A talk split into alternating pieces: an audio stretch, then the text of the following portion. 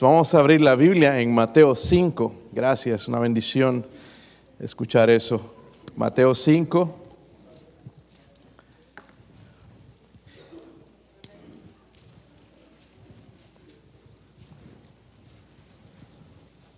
Estamos en el año, hermanos, eh, con nuestro tema de crecer.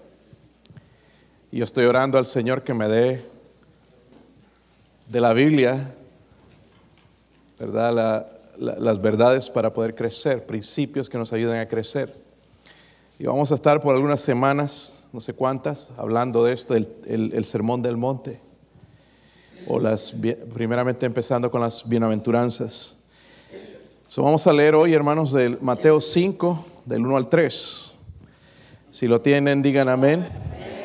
Y vamos a comenzar allí. Yo leo el 1, ustedes el 2 y todos juntos leemos en el 3. Viendo la multitud, subió al monte y sentándose vinieron a él sus discípulos. Todos, bienaventurados los pobres en espíritu, porque de ellos es el reino de los cielos. Vamos a repetirlo otra vez. Bienaventurados los pobres en espíritu, porque de ellos es el reino de los cielos. ¿Quiénes son bienaventurados? Los pobres en espíritu. Padre, ruego, Señor, su ayuda en esta noche. Eh, gracias, Señor, por hablarme a mí, Señor, con estos pasajes, Señor. Qué bendición pueden ser a nuestra vida, Señor. Primeramente para conocer la salvación, también en nuestra vida diaria como cristianos, Señor. La importancia de aplicar, Señor, esto en nuestras vidas, su palabra. Ayuda a este siervo inútil, Dios mío, deme el poder del Espíritu Santo Señor, la unción de lo alto, Padre, usted sabe que soy un siervo inútil, Señor, no puedo hacer nada. Estoy en una bancarrota espiritual sin usted, Señor. Necesito su ayuda. Ayúdeme, Señor, a hacer bendición a su pueblo, Señor. Quizás hay alguien aquí que no ha recibido a Cristo. Este mensaje pueda hablar a su corazón. Háblenos, Señor, en el nombre de Jesucristo. Amén. Pueden sentarse, hermanos.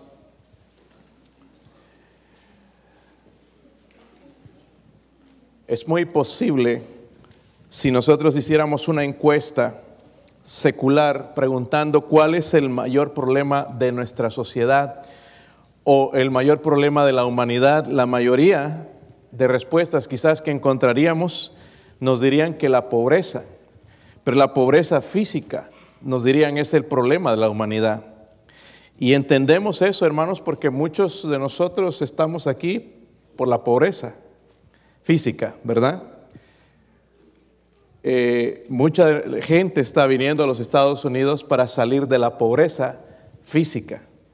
Y aunque el hombre, hermanos, ha tratado de terminar con la pobreza a través de programas de ayudas, a través de filosofías, a través de la política, eh, líderes que prometen acabar con la pobreza, es importante recordar esto que el Señor Jesucristo dijo algo que es bien importante en Mateo 26, 11, porque siempre tendréis pobres con vosotros.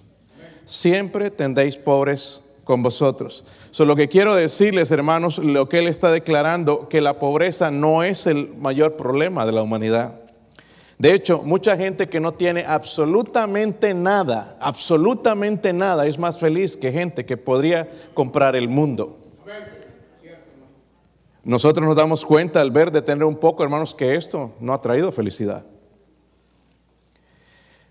Comúnmente, hermanos, ese sermón es conocido como el sermón del monte, el capítulo 5 al 7, el sermón del monte. Y aunque sí se establecen eh, principios, ¿verdad?, para el reinado universal o eh, el reino milenial de Cristo, hermanos, el Señor espera que nosotros como creyentes eh, sigamos también esos principios, ¿verdad?, que nos van a ayudar a nosotros.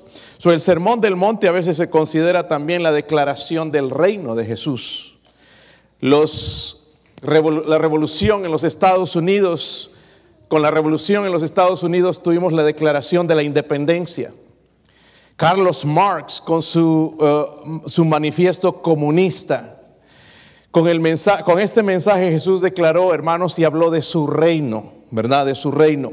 El pasaje, hermanos, eh, o los pasajes más bien en capítulo 5, del 1 al 12, nos introducen a los que llamamos las bienaventuranzas. Ocho bendiciones, ocho declaraciones que hablan de bendiciones o felicidad. Eh, yo creo, hermanos, que la mayoría aquí de nosotros queremos la felicidad. El otro día le decía a una persona que ya vino a la iglesia, hermanos, si está lista para recibir a Cristo, eh, le, le, pregunto, eh, ¿cómo estás? Pues no muy bien, no muy bien. y, y, le pregunto eso así a la mayoría de personas, hermanos, si no, no hay felicidad. Pero en realidad, hermanos, la, vamos a hablar en, estos, en, en este tiempo de la felicidad genuina. ¿Cómo puedo obtenerla? ¿Será posible? ¿Será posible? Cada eh, una de esas bienaventuranzas comienza entonces con la palabra bienaventurados. Dígalo conmigo, bienaventurados, ¿verdad? Si es la palabra griega macarios, la palabra griega macarios significa feliz, significa engrandecido, ¿verdad? Eh, el teólogo Barclay lo expresó de esta manera.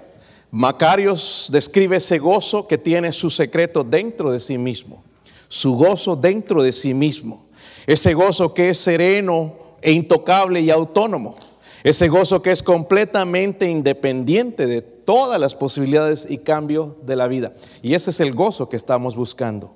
Lo buscamos en el lugar incorrecto, pero ese gozo viene a través de Dios, de cumplir y de seguir estos principios. Todo, hermanos, de lo que estamos hablando es un estado de bienestar. Estas bienaventuranzas es un estado de bienestar, de prosperidad espiritual. Y es que queremos prosperar, ¿verdad? Queremos prosperar espiritualmente. Yo escucho a algunos ya orando, ayúdame a crecer, a prosperar espiritualmente. En, la Biblia, hermanos, el apóstol eh, Juan se alegró mucho cuando vio o cuando escuchó allá en la carta de tercera de Juan, no sé si ustedes recuerdan, que le dice, ¿verdad? Dice, amado, yo deseo que tú seas prosperado en todas las cosas y que tengas salud, así como prospera tu alma. Lo mayor, ¿verdad? Que puede prosperar en la, vida de una persona, prospera tu alma. Pues mucho me regocijé cuando vinieron los hermanos y dieron testimonio de tu verdad, de cómo andas en tu verdad. Una de las cosas, hermanos, que más alegra a un anciano, a un pastor, a un líder de una iglesia, a cualquier hermano que ama a Cristo, hermanos, es verdad que los hermanos anden en la verdad, que los hermanos anden en esa verdad. Ahora yo tengo una pregunta para ustedes. ¿Has encontrado la felicidad? Y vamos a ser honestos hoy. Y si la encontraste, ¿dónde la encontraste? ¿Puedes decir que eres Macario? Hace unos años conocí y era compañero de trabajo, se llamaba Macario. Y yo no entendía por qué le puse Macario, pero ahora entiendo, hermanos, y me gusta el nombre, Macario, porque significa bienaventurado, feliz. Así que si tienes un hijo, llámale Macario sin miedo pero nada más que no vaya a salir con la cara enojada, ¿verdad? Porque si no va a ser diferente. Pero este Macario era sonriente, aunque no era cristiano, pero era eh, Macario, era una persona bastante eh, eh, feliz, ¿verdad? No con la felicidad completa de Dios, pero tenía felicidad en su vida. So, vamos a empezar nuestras elecciones, hermanos, con dos verdades dentro de ese pasaje. Mira el versículo 1 y 2. Versículo 1 y 2. ¿Están ahí, hermanos?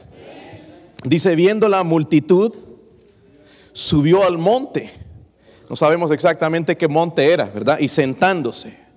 En realidad, hermanos, los, los, líderes judíos antes, mire, ah, sería bueno, ah, así no, me evitaría de que se me duerman, que ustedes se paren y yo me siente. Y esa era la, la manera en que enseñaban ellos. El líder se sentaba y la gente se paraba.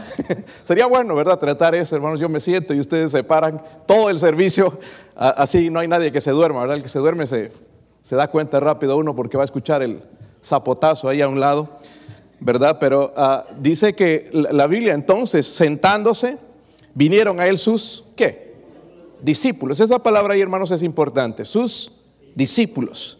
Y abriendo su boca les enseñaba diciendo, ¿ok? Si primeramente entonces vamos a hablar de esto, hermanos, eh, el panorama del sermón, el panorama del sermón ningún discurso o sermón que el Señor predicó jamás, hermanos, ha cautivado tanto a la humanidad como este. Incluso Yo no sé si ustedes han escuchado, los incrédulos sacan porciones del sermón del monte para aplicar a algo. Eh, ha sido tan impactante, hermanos, increíble que incluso los incrédulos aceptan y adoptan algunas de las los principios del sermón del monte. Pero la clave del sermón del monte, hermanos, está en el versículo 1 y 2. Versículo 1 y 2.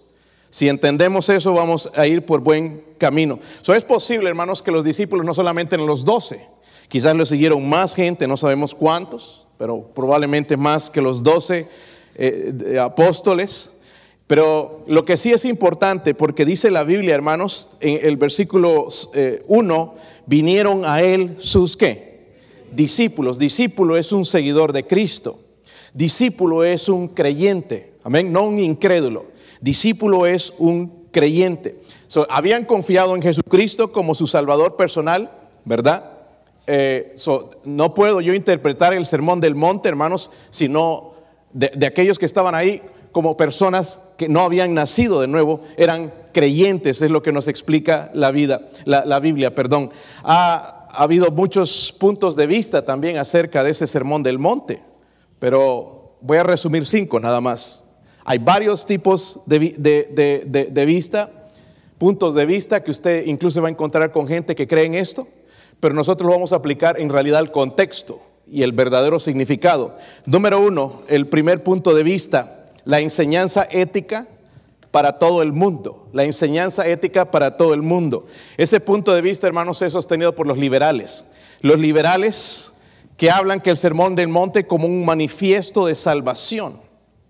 Pero hay un problema, hay objeciones. Está escrito a los, ¿quiénes? Discípulos. ¿Están conmigo, hermanos?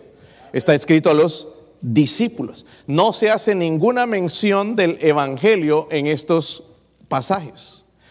por lo tanto, hermanos, está escrito a los discípulos. El segundo punto de vista es la ley para convencer de pecado. algunos estudiosos de la Biblia o eruditos ven que el Sermón del Monte está lleno de la ley. Como está lleno de la ley, concluyen que fue predicado para provocar convicción de pecado, para que los creyentes, o los oyentes más bien, no los creyentes, los oyentes se arrepientan y se vuelvan a Dios otra vez. Está hablando a ¿quiénes? Discípulos, creyentes. El otro punto de vista, hermanos, es ley en el reino milenial, la ley en el reino milenial. Y van a escuchar esto muchas veces.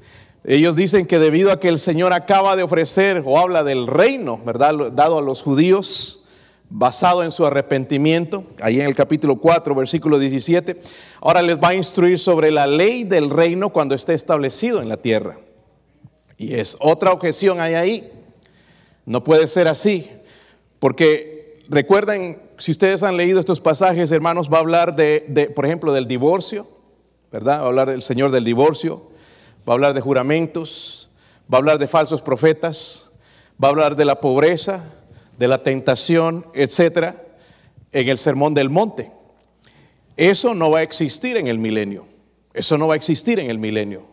¿verdad? Entonces, por lo tanto, tampoco ese punto de vista es correcto. Ahora el otro punto de vista se llama la vida cristiana. Y esto es que algunos estudiosos toman esto simplemente como reglas para la vida cristiana sin ponerlo en su contexto histórico, ¿verdad? Eh, eh, de la oferta del reino terrenal. Pero el principio que yo creo y el principio que creo que es bíblico es el principio para vivir hasta que se establezca el reino. Voy a repetirlo. El principio para vivir hasta que se establezca el reino. Eso es la mejor eh, interpretación, hermanos, de que el sermón del monte fue predicado por el Señor para instruir a los discípulos cómo deberían vivir hasta que Él regrese. Hay unos principios aquí. So, él está diciendo que el reino está cerca. ¿verdad? Y aquí nos está enseñando unos principios entonces que podemos aplicar a nuestra vida y es, mientras nosotros lo esperamos, que quizás estos principios van a ayudar a otra gente entonces a, venir al mismo Señor. El versículo 2 dice, abriendo su boca les enseñaba, en realidad les estaba enseñando en ese momento, ¿verdad? En, realidad, hermanos, el Señor estaba hablando con mucha energía, habló con una voz fuerte, ¿verdad? Con mucha energía de lo que Él les iba a enseñar. algo para pensar y meditar, hermanos, eh, que los cristianos verdaderos que muestran estas virtudes de que habla el Sermón del Monte, lo que estamos haciendo, hermanos, estamos anticipando el mundo que viene pronto. Cuando vivimos de esa manera, estamos diciendo, ese, ese va a ser la característica de ese reino. Ya estamos anunciando algo en lo que nosotros no hemos vivido, algo que es, que es futuro en realidad, ¿verdad? Es una buena manera de representar a Dios, vivir bajo estos principios hasta que Él regrese. yo le hago la pregunta a usted, mi hermano, mi hermana, ¿está tu vida mostrando alguno de esos principios claves? Claves, ¿verdad? Eh, del ambiente del reino de Dios o características del reino de Dios.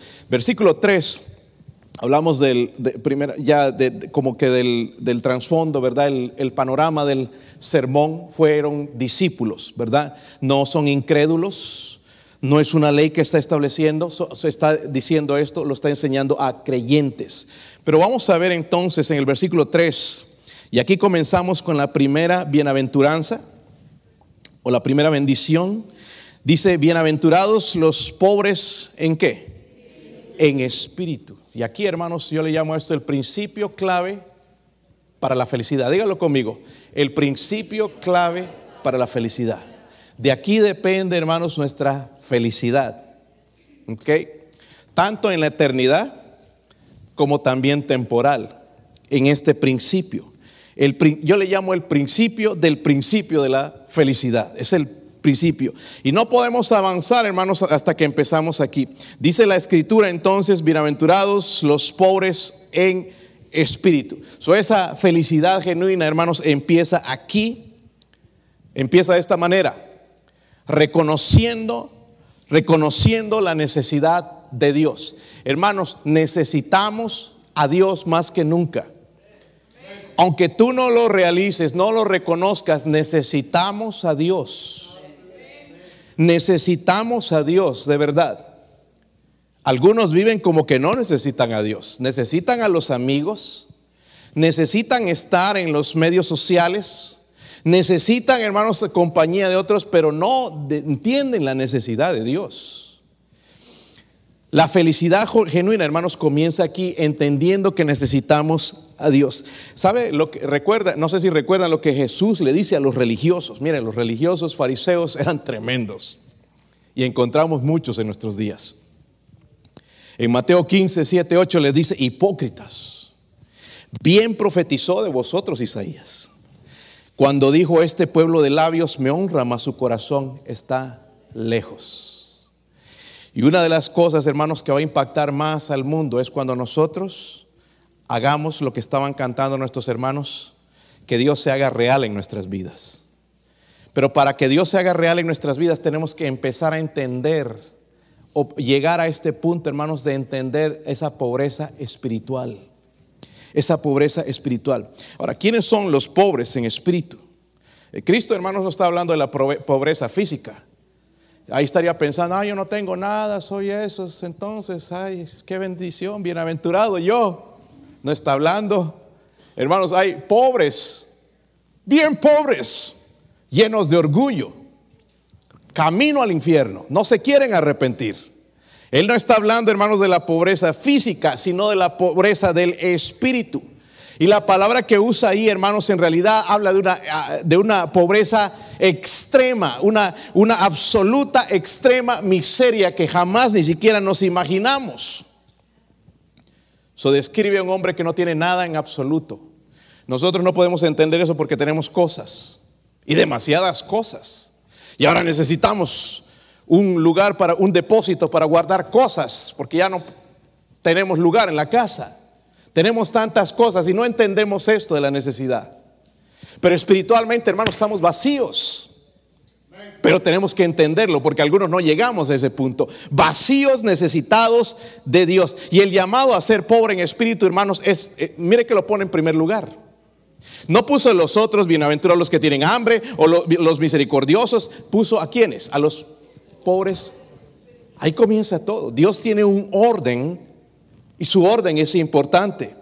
Puesto en primer lugar por una razón, porque cuando yo entiendo esto, voy a poner los demás en la perspectiva correcta. ¿Entienden? So tengo que entender, tengo que llegar a esa pobreza espiritual. Una persona que se caracteriza por la pobreza de espíritu es aquella que reconoce que ante los ojos de Dios no es nada.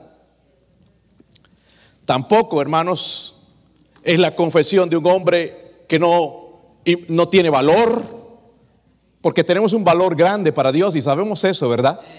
Porque Él nos ama tanto, hermanos, que así como somos, Él murió por nosotros. Que así como somos, Él nos sigue bendiciendo.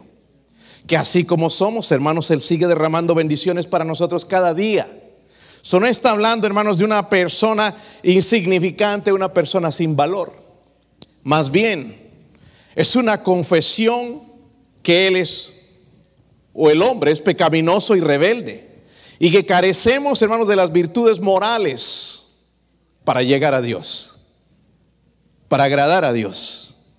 También los pobres en espíritu, hermanos, reconocen que no tienen bienes espirituales. Saben que están espiritualmente en bancarrota. Uno de nuestros problemas, hermanos, con nosotros como cristianos es que creemos que tenemos recursos. Pero miren, lo que Dios está haciendo en nuestra iglesia tenemos que entender que no somos nosotros, es Dios. No lo haríamos sin Dios. Y el día que dejemos de reconocer eso, hermano, se acaba la bendición. Nosotros hacemos un esfuerzo y hacemos algunas cositas aquí, pero en realidad el que quiere hacer esto es Dios. Gloria a Dios por lo que Dios hace. Pero es Él. Es Él. La pobreza espiritual, hermano, significa estar espiritualmente vaciado vaciado de la confianza en uno mismo. ¿Y cuánto tiempo hemos vivido, hermanos, así, llenos de que yo soy mejor que otro? Que no soy tan malo como fulano. Y no es así. Tenemos que vaciarnos de nosotros mismos, de la importancia personal y de la superioridad moral, que soy mejor que aquel, que soy mejor que aquel otro. Y no es así, hermanos. Uno debe vaciarse de sí mismo antes de poder ser lleno del Espíritu Santo. Debemos vaciarnos. Ser pobre de espíritu significa una ausencia total de orgullo. Ausencia total de orgullo. Una ausencia total de seguridad en uno mismo y de confianza en uno mismo. Hermanos, y en realidad este es el punto. Cuando nos damos cuenta de que no somos nada, entonces vamos a entender las palabras de Cristo cuando Él dijo, porque separados de mí, nada podéis hacer. Y hoy tantas cosas que hacemos sin Él. Planificamos ¿verdad? Cosas, planificamos vacaciones, planificamos o entramos al trabajo que queremos, hacemos lo que queremos, planificamos nuestro día sin incluir a Dios. Nos subimos al volante de nuestro carro, hermanos, sin pensar en Dios. Pero esa pobreza espiritual, hermanos, se entiende que necesita a Dios. El versículo 3 termina diciendo, porque de ellos es el reino de los cielos. Para que una persona sea salva, primeramente tiene que entender esto, que es pobre espiritualmente. So, aquella persona que dice, no, yo estoy intentando, estoy trabajando, estoy yendo, estoy perseverando, no entiende la pobreza espiritual. Porque dice, entonces yo tengo algo para ofrecer a Dios. Pero el mendigo, hermanos, el que el pobre de espíritu no tiene nada, absolutamente nada que ofrecer a Dios. Su pura gracia tiene que ser derramada sobre nosotros. El reino de los cielos, hermanos, es dado a los pobres, los publicanos, los despreciados, los borrachos, los drogadictos, los homosexuales y lesbianas que se arrepienten, los pobres que saben que no pueden ofrecer nada y ni siquiera intentan ofrecer nada a Dios porque nosotros no lo tenemos. Y dice la Biblia, bienaventurados los pobres en espíritu aquellos cristianos dan evidencia de su salvación mediante un espíritu de pobreza espiritual. Estas personas tienen garantizado, dice, un lugar en el futuro reino de Cristo. Dos cosas entonces vimos, vimos el, el trasfondo, el panorama del sermón. Fue escrito a los discípulos, el Señor enseñando a sus discípulos, no eran inconversos, eran eh, eh, discípulos, ¿verdad? El anticipando cómo va a ser el reino, sí, las características de ese reino, pero principios que nosotros debemos también aplicar en nuestra vida. ¿Para qué, hermanos? Para tener, y vamos a hablar de eso después, para tener avivamiento en nuestro corazón, que Dios se haga real en nuestra vida. Y no solamente eso, anticipar ese reino o mostrar ese reino a los que no conocen a Dios a través de nuestro carácter. Algo importante de mencionar, hermanos, de ese espíritu de pobreza debería ser la característica de cada cristiano diariamente. Eso es todo solamente para los inconversos o los que se van a convertir. Es para nosotros mostrar ese espíritu diariamente. Porque saben que, hermanos, es un reconocimiento diario de la necesidad de Dios. ¿Y cómo necesitamos a Dios? Pedimos peticiones de oración y la mayoría tenemos peticiones. No podemos hacer nada sin Dios. En nuestros deseos, hermanos, a veces queremos que Dios haga tal cosa y lo haga a nuestra manera. Pero Dios sabe mejor en la manera que trabajar. Y es, es ahí entonces, hermanos, donde nosotros nos ponemos con esa pobreza espiritual, reconocemos que necesitamos a Dios diariamente. Amén. Diariamente. Todos los días, en cada momento. ¿Saben que hay un mandamiento en la Biblia? Dice, orad sin cesar. No cesar, cesar. Algunos hemos malinterpretado ese versículo y pensamos que tenemos que estar de rodillas, ahí, ahí tiene que estar el pastor de rodillas todo el día. ¿Sabe? Orar sin cesar me habla de una vida de oración. Y ahora más que nunca yo tengo una vida de oración más, una lista de oración más grande. Ahora tengo otro trabajo, trabajo en Ross. Así los que quieren ropa me vienen a pedir descuento. Pero no es el Ross de la Turkey Creek. Se llama Ross Stress Pressed. Ellos hacen las vigas para los puentes. De los puentes han visto vigas grandes, gigantes, ellos las hacen ahí. Y entonces necesitaban alguien bilingüe ahí para capellán en, en esta compañía, porque son la mitad hispanos y la mitad americanos. Y Dios me ha dado pues la bendición de poder trabajar con ambos. Y me llamaron ahí y tuve la entrevista y empecé este martes, empecé ayer yendo a este lugar que es lejísimo, son lejísimos, tengo que manejar mucho, pero vale la pena. Y saben qué, hermanos, en esa gente que recién conocí, ya venía gente pidiéndome, adivinen qué, oración.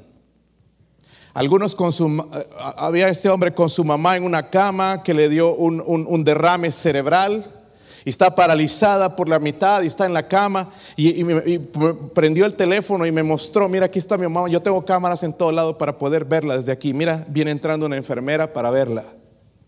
Podrías orar porque sabes, tengo que pagar mil dólares semanalmente para que la cuiden. Eso es una carga. Y tengo que ir de aquí al trabajo y, cuidarla yo. Hermanos, eso es una carga. Tú podrías decir, confía en Dios. Hermano, nosotros ni entendemos esto. Yo nada más pude decir a Dios, Señor, ayúdeme, déme sabiduría. cómo le aconsejo a este hombre? Porque es una carga financieramente, dice a veces, yo, si no fuera por él, dice, yo ya hubiera tirado la, la toalla. Es una carga. Después otro, otro asunto, otro, otro asunto, otro, otro asunto. por eso el Señor nos dijo, hermanos, orad sin cesar, tener una vida de oración. Pero yo no voy a llegar a este punto hasta que yo no entienda, hermanos, que, que estoy pobre espiritualmente, que necesito Dios para poder ir y traer todas estas peticiones delante de Dios y que obviamente se haga su voluntad. Es bien importante esto, hermanos, reconocer a Dios diariamente. La iglesia va creciendo y, y hay más necesidades. Y vamos a ver también, hermanos, más necesidades de oración. Este viernes vamos a tener aquí oración. Espero que esté pues, aquí usted. Porque esa pobreza de, espíritu me, dice, yo estoy cansado, el, orgullo, ¿verdad? Dice, yo estoy cansado, mejor. Pero la pobreza de espíritu, no, yo tengo que estar ahí porque necesito. Necesito a Dios. No, ¿de qué sirve? Necesitamos a Dios. Para nosotros nos parece poquito, hermanos, eh, nosotros no llamamos lista quién está aquí, quién no, pero son cosas importantes para Dios. Porque cuando nosotros estamos en una crisis y queremos a Dios, ¿sí o no? Yo veo a veces, hermano, aquí, por ejemplo, algunos jóvenes vienen con una cara en los que parece que los han agarrado cachetadas a la entrada. Ellos piensan que no necesitan a Dios, pero va a haber un momento donde van a necesitar a Dios. Se aburren como nunca. Pero un día van a necesitar a Dios y van a querer que estas cosas que pasaron aquí en una iglesia, que donde venía la gente y escuchaba y cantaban, quisiera regresar a ese momento, pero ya, ya, ya, ya es tarde.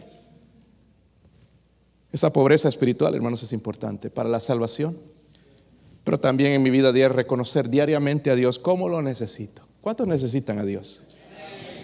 Diariamente.